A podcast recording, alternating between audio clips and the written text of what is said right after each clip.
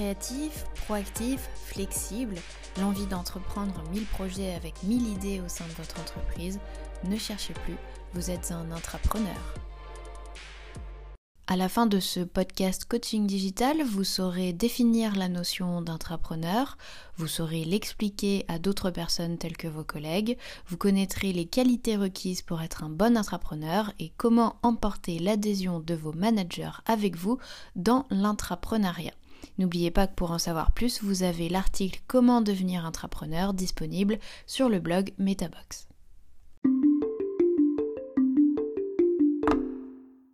Et on va commencer ce podcast avec un chiffre, puisque d'après une enquête make.org, c'est entre 15 000 et 100 000 euros qui sont investis en moyenne chaque année par les grands groupes français sur des projets d'entrepreneurs.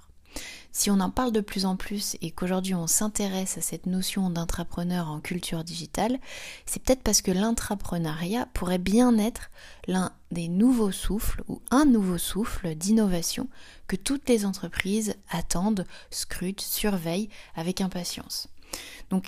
L'intrapreneuriat c'est facile, c'est économique et c'est prometteur. C'est vraiment une opportunité accessible pour les entreprises, pour les salariés, pour vous, pour moi, pour tout le monde. Google l'observe d'ailleurs très bien. Sur les 12 derniers mois, la recherche sur le terme intrapreneuriat est irrégulière, mais depuis la fin de l'année 2019, quelque chose se passe. L'intrapreneuriat en fait fait écho finalement à une prise de conscience toute neuve. L'homme peut changer les choses dans son entreprise, dans son monde, et chaque action, aussi petite soit-elle, compte.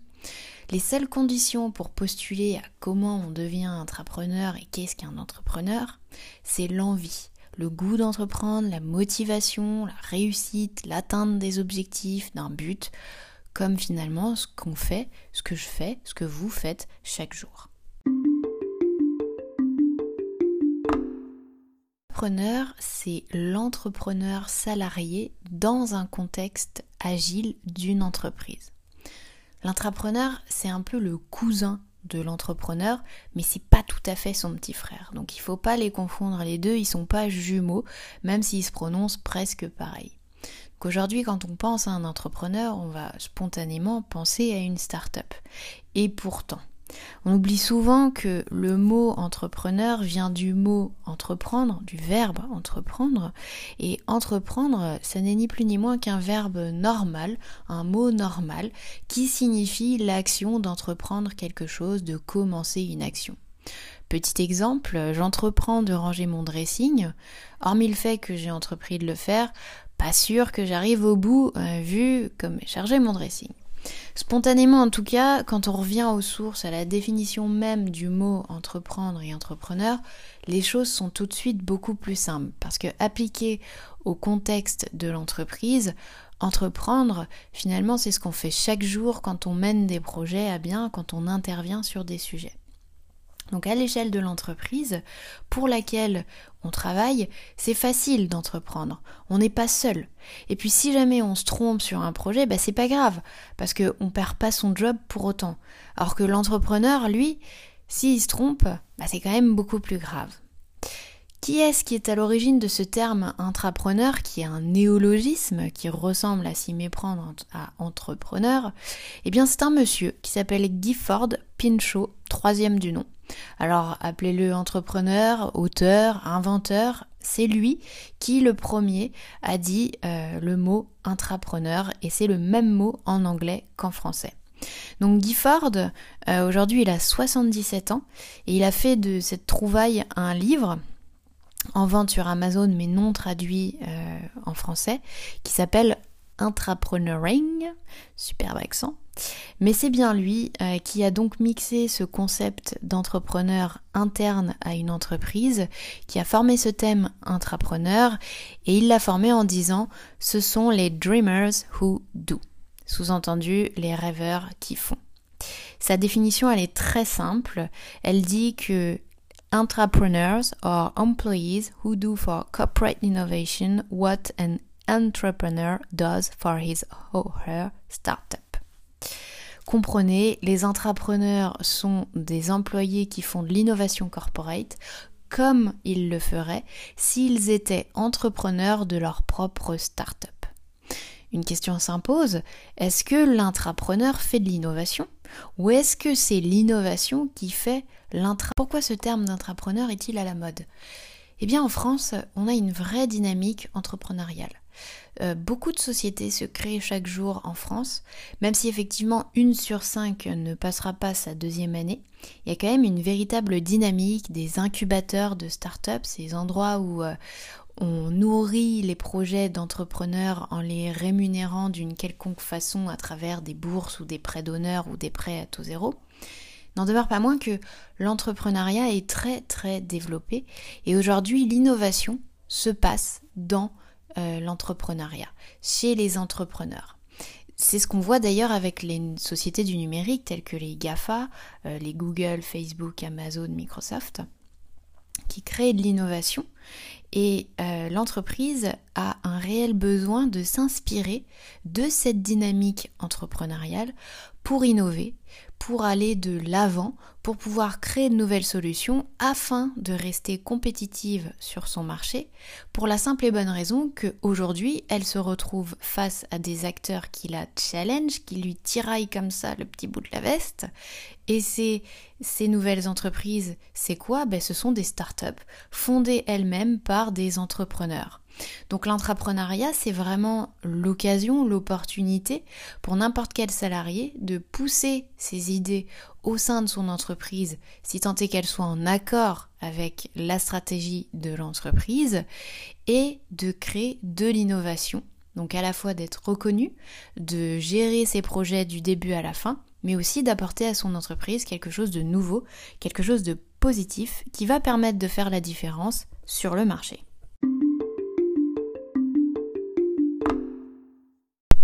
Deuxième chose à savoir pour devenir entrepreneur, c'est de faire des listes. Que vous ayez ou pas vos idées et projets, faites des listes, priorisez et participez. Prenez le temps qu'il vous faut, mais fixez un début et une fin à cette période de temps. Pendant cette période de temps, faites une liste ou des listes d'idées et de projets sur lesquels vous pourriez vous impliquer, dans lesquels vous pourriez vous impliquer ou sur lesquels vous pourriez intervenir. Ces idées ces projets, ça peut être des problèmes ou des douleurs que vous rencontrez chaque jour dans votre activité professionnelle au sein de votre entreprise. Toutes les entreprises innovantes de ces dernières années ont été fondées sur les problèmes. Le problème, c'est vraiment le point de départ de l'entrepreneur. Bien sûr, quand on voit un problème, quand on identifie un problème, il faut avoir le désir de résoudre ce problème pas euh, d'itérer dessus pour en faire une catastrophe. Non, il faut rester, avoir un mindset positif, rester positif. Travis Kalanick, qui est le fondateur de Uber, lorsqu'il est arrivé en France, il s'est aperçu que les taxis c'était l'enfer. Il a dû arriver pendant une période de grève ou quelque chose comme ça. Et du coup, il s'est dit mais c'est juste pas possible. Donc, il a créé le service de voiture euh, privée Uber. Pareil avec Airbnb, Brian Chesky, le fondateur, Lorsqu'il a fait un voyage, il s'est aperçu que payer des chambres d'hôtel, ça n'était pas dans son budget. Et que c'était très sympa d'aller loger chez des gens. Donc pourquoi pas créer un service qui permettrait de mettre à disposition des chambres chez des gens. Voilà comment sont nées les entreprises euh, innovantes de ces dernières années. Revenons à notre euh, projet d'intrapreneur. Donc vous avez vos idées et vos projets, maintenant il va falloir leur donner une note. Euh, donner une note, ou plutôt deux notes. D'un côté, vous pouvez leur appliquer une note de faisabilité, c'est-à-dire à quel point c'est faisable. De l'autre, vous pouvez appliquer à votre idée une note d'intérêt. Est-ce que ça vaut le coup ou pas? Les critères qui vont déterminer cette notation vous sont propres, vous seuls les connaissez. Vous pouvez rajouter ainsi aussi un petit peu de pifomètre. Hein. Donc notez sur une échelle de 1 à 5 pour ne pas vous éparpiller et éviter de faire des demi-points. Ensuite, ces idées et ces projets n'ont pas forcément à être personnels. Ça peut être des projets que vous avez en commun avec des collègues. Ça peut être des projets euh, sur lesquels vous allez avoir besoin fatalement de faire intervenir d'autres personnes. Mais pensez toujours collectif. À la fin de votre période de temps, vous n'avez plus qu'à sélectionner les projets et les idées qui obtiennent la meilleure note moyenne entre faisabilité et intérêt et commencer à réfléchir sur ces projets.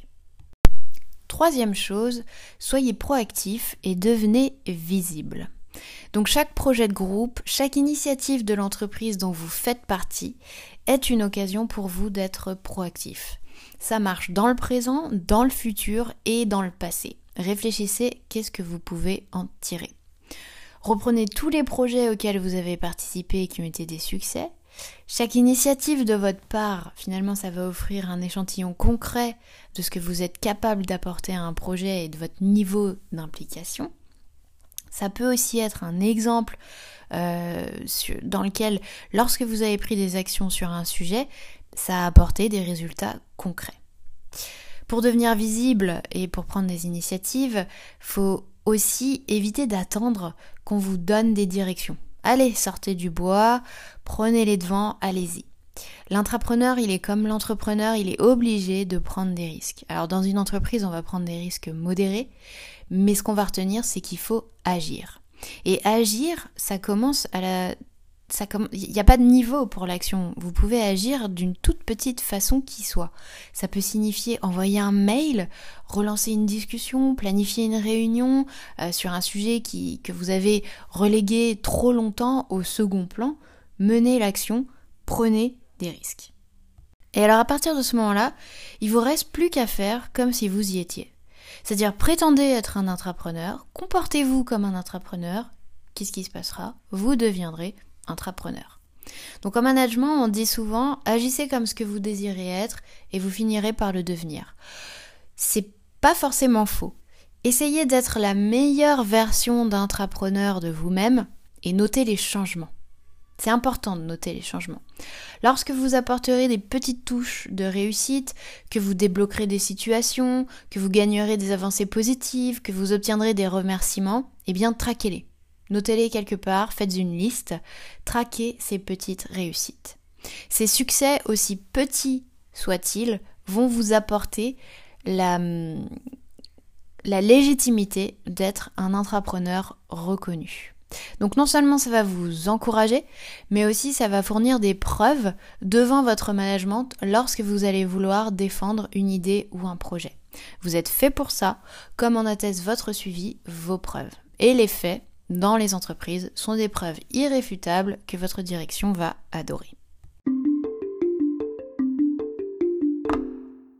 Alors la phase de test. L'entrepreneur teste à petite échelle son, projet. L'intrapreneur fait exactement pareil. C'est ce que l'on appelle le test and learn. Le test and learn, c'est un petit peu le leitmotiv de l'intrapreneur. Donc vous allez tester et vous allez apprendre de ce test, comme l'indique le mot test and learn en anglais. Commencez par tester vos idées ou votre projet avec votre équipe, avec vos collègues, votre famille ou avec des inconnus. Dans tous les cas, il est important d'avoir la validation, entre guillemets, de votre marché potentiel ou des personnes qui représenteraient un soutien pour vous.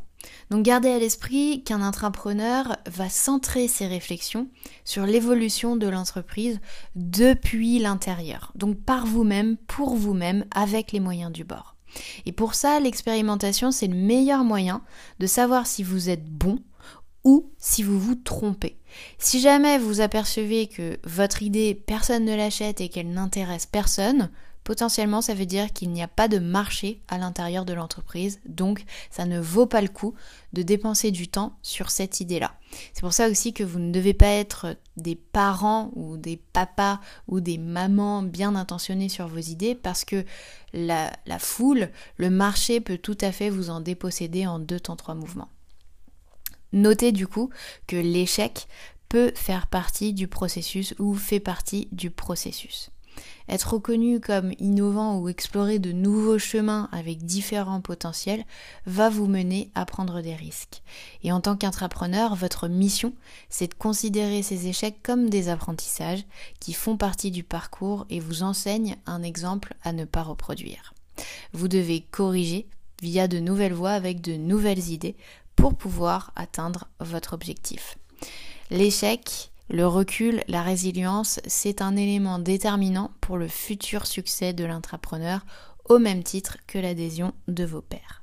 On en vient maintenant aux qualités requises pour le job d'intrapreneur.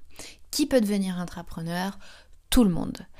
L'intrapreneuriat, c'est un état d'esprit, un mindset qui doit vous coller à la peau. Ce qui signifie qu'il suffit de changer votre façon de voir les choses, votre état d'esprit, on va y arriver, pour entrer en résonance avec celui de l'intrapreneur. C'est une métamorphose qui est accessible à tous, que vous avez peut-être déjà en vous ou que vous êtes en train de développer, mais voici néanmoins quelques caractéristiques incontournables. Commencez par travailler votre créativité. Pour ça, rien de mieux que d'organiser une séance de créativité en interne avec vos collègues. Pour ça, vous pouvez vous faire guider par Metabox sur le site metabox.fr. Ensuite, devenez proactif. Donc, oubliez ce que l'on appelle l'objection. L'objection, c'est lorsque l'on reçoit une idée, on objecte. Non, on n'est pas d'accord, ou oui, mais on n'est pas d'accord quand même. Donc, prenez les idées sans les juger. Ne pensez pas à votre avis, laissez-le de côté aller plus loin dans l'idée, proposer de nouvelles pistes sur la base de cette idée qui vient de popper dans votre esprit, qu'elle soit le fruit de quelqu'un d'autre ou le fruit de vous-même. Assouplissez votre flexibilité. Alors n'appelez pas Véronique et Davina, ça sera pas très utile, mais souvenez-vous quand même que pour créer des idées nouvelles et porter des projets de transformation, il va falloir avoir un esprit très très flexible, c'est-à-dire accueillir toutes les remarques qui vont arriver et en tirer un maximum d'informations pour la suite. Avec tout ce qu'on vient de se dire, vous l'aurez compris, votre moi, votre ego va pouvoir s'offrir une petite hibernation loin de toute cette agitation.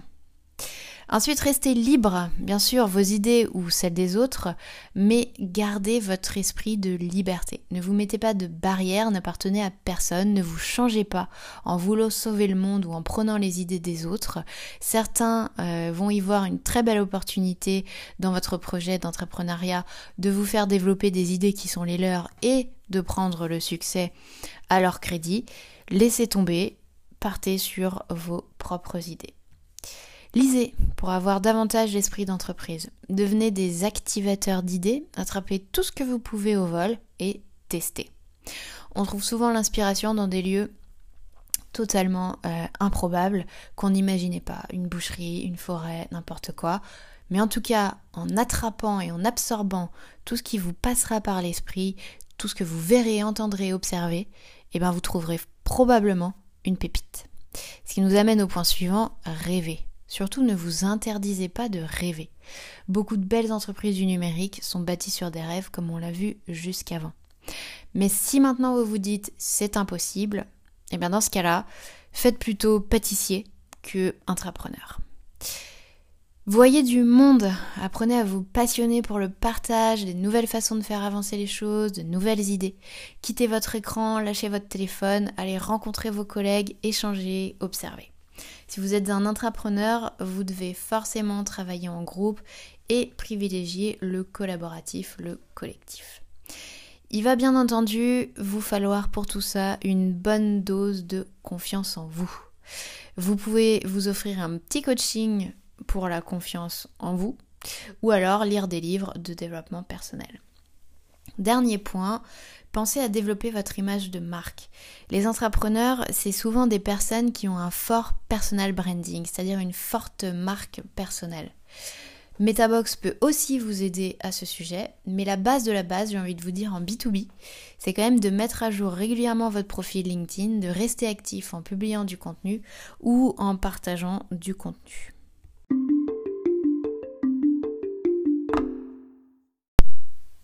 Ce qui nous amène donc à la conclusion de ce podcast en posant la question de comment faire pour remporter l'adhésion de la direction sur vos projets. Donc les entrepreneurs appliquent des qualités telles que la passion, l'empathie, la pensée critique, la collaboration pour aider leur organisation à évoluer. Gardez bien en tête que l'entrepreneur est là pour aider l'organisation à évoluer. C'est peut-être un projet qui va rencontrer beaucoup de succès au sein de votre entreprise euh, et vous devez le défendre au même titre que n'importe quel autre projet que vous voulez porter. Il n'est pas question par là de délaisser vos activités euh, quotidienne, vos les activités qui sont inhérentes à votre poste, mais bel et bien d'en créer une nouvelle branche, une nouvelle ramification qui finalement aurait de la résonance avec la stratégie de l'entreprise. Et ça, c'est quelque chose qui peut porter, euh, qui peut faire écho, qui peut sonner les cloches dans l'esprit de votre boss ou de votre direction si vous leur proposez d'apporter quelque chose de, niveau, de nouveau dans votre champ de compétences. Donc bien que l'intrapreneur et l'entrepreneur partagent euh, des caractéristiques similaires et des approches similaires pour résoudre les problèmes de manière créative, les intrapreneurs vont rester concentrés sur la transformation de l'entreprise depuis l'intérieur. C'est pour ça que ça peut faire peur à certaines entreprises lorsque l'on s'approche et que l'on dit euh, tiens tiens ben euh, je voudrais devenir intrapreneur. Alors ne dites pas ce mot-là parce que finalement peu de gens le connaissent. Vous pouvez le dire à la fin, mais ce sur quoi vous allez devoir centrer votre présentation, c'est vraiment qu'est-ce que vous pouvez apporter? Pas tant comment, mais qu'est-ce que vous pouvez apporter? Et ensuite, effectivement, lorsque ce que vous pouvez apporter intéresse votre direction, là vous pouvez rentrer dans les détails en disant comment. Et une fois que ce comment est défini, alors ça peut être l'organisation de brainstorming hebdomadaire, mensuel, pour avancer sur un sujet, euh, ça peut être l'obtention d'un budget pour un projet, de ressources. Et bien à ce moment-là, quand vous obtenez ça, vous allez pouvoir dire, eh bien ça, ça s'appelle de l'intrapreneuriat et c'est typiquement ce qu'on est en train de faire l'entrepreneuriat peut déboucher sur de l'entrepreneuriat. Une entreprise peut vous salarier en tant qu'entrepreneur parce que vous avez créé une structure au sein d'une entreprise. Il y a plein d'exemples chez Safran, il y a un exemple à la Société Générale aussi. Tapez euh, dans Google intrapreneur programme Société Générale ou Safran et vous verrez que chaque année Safran sort des promotions d'entrepreneurs pour euh, des projets innovants. Avant toute chose, avant toute présentation de ces projets auprès de votre direction, assurez-vous d'avoir une stratégie en deux temps. La première, c'est valider avec vous-même votre statut d'intrapreneur. Sur un trimestre, essayez d'appliquer la méthode qu'on vient de se dire, qu'on vient de voir, pour voir si vraiment c'est quelque chose que vous pouvez mener à son terme.